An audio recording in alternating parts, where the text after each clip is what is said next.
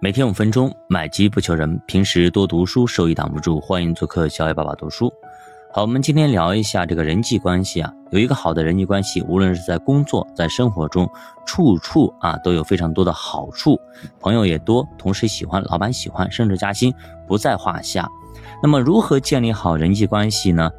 作者是这么说的：他说，你可以先找和你相似的人，聪明的人总是相互吸引的。相反，愚蠢的人也会相互吸引。作者管这个叫做自恋原则。大家都愿意去找那些跟自己相似的人在一起玩，那你就可以想象，跟我相似的都有哪些人。可以从一个交集入手，比如说啊，喜欢同一个明星，喜欢同一个球员，有同样的爱好等等。最简单的例子就是同学会、同乡会。这都是取得联系的共同点。作者第二个原则就是懒惰原则，比如说地理位置相近，我们住的比较近，我们座位挨得比较近，这都是很容易接触的理由。同一栋楼，同一楼层，都是我们可以产生交集的地方。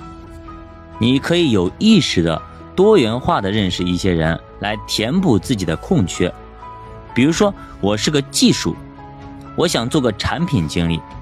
那就可以借助工作之余，多跟那些产品经理进行沟通，请他们吃吃饭、聊天，看他们平时是怎么工作的，怎么讨论方案的。这种跨部门工作的人是很稀缺的，如果有晋升的机会，大部分都会给到这种能够在跨部门领域有协调能力的人。所以说，千万不要觉得啊，这不是我的本职工作，就不去过问。等到公司跨部门整合。或者失业之后要去重新找工作，又或者自己创业的时候，你就知道多一个技能得有多香。很多人都有这样的经历啊，在一个岗位上做了很多年，都是同样的事情重复的练、重复的做，而且非常非常熟练，可以说成了劳模。甚至有些工作已经闭着眼他都能完成。他对公司很忠诚，对领导也很忠诚。但是呢，每次升职加薪都没有他，甚至眼睁睁看着比自己资历浅的人都被提拔上去了，就是轮不到自己。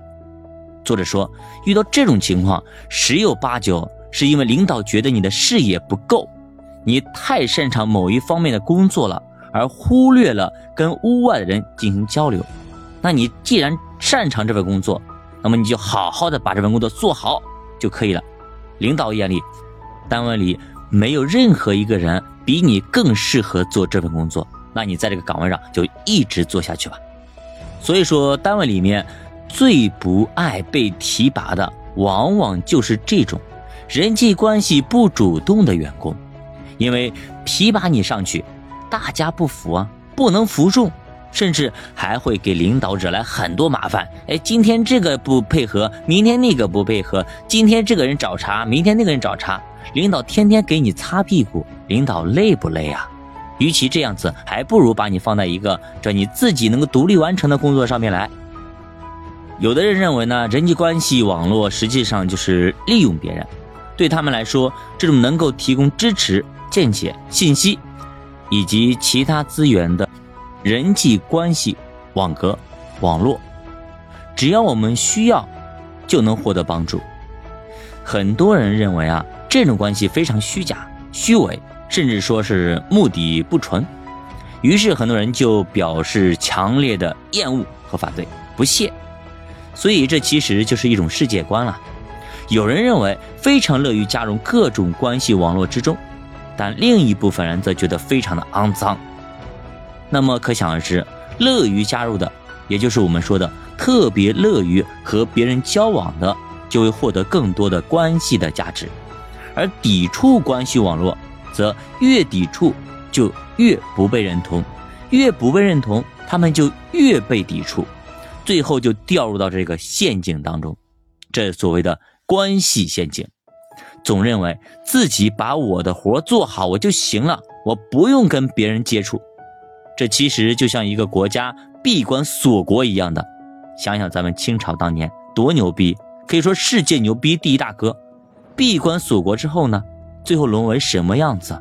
当年的大哥最后沦为八国联军一起来欺负你，谁想欺负你欺负你，割地卖地，最后被欺负成啥样了？兄弟们，你们知道吗？对吧？即便你真的很强大，但是长期你不跟别人合作，不拓展你的能力圈、能力范围，也会逐渐、逐渐的落后。作者呢，把人际关系网络分成了三种类型。到底是哪三种呢？咱们下节继续接着聊。就把的书编辑慢慢变富，咱们下节再见。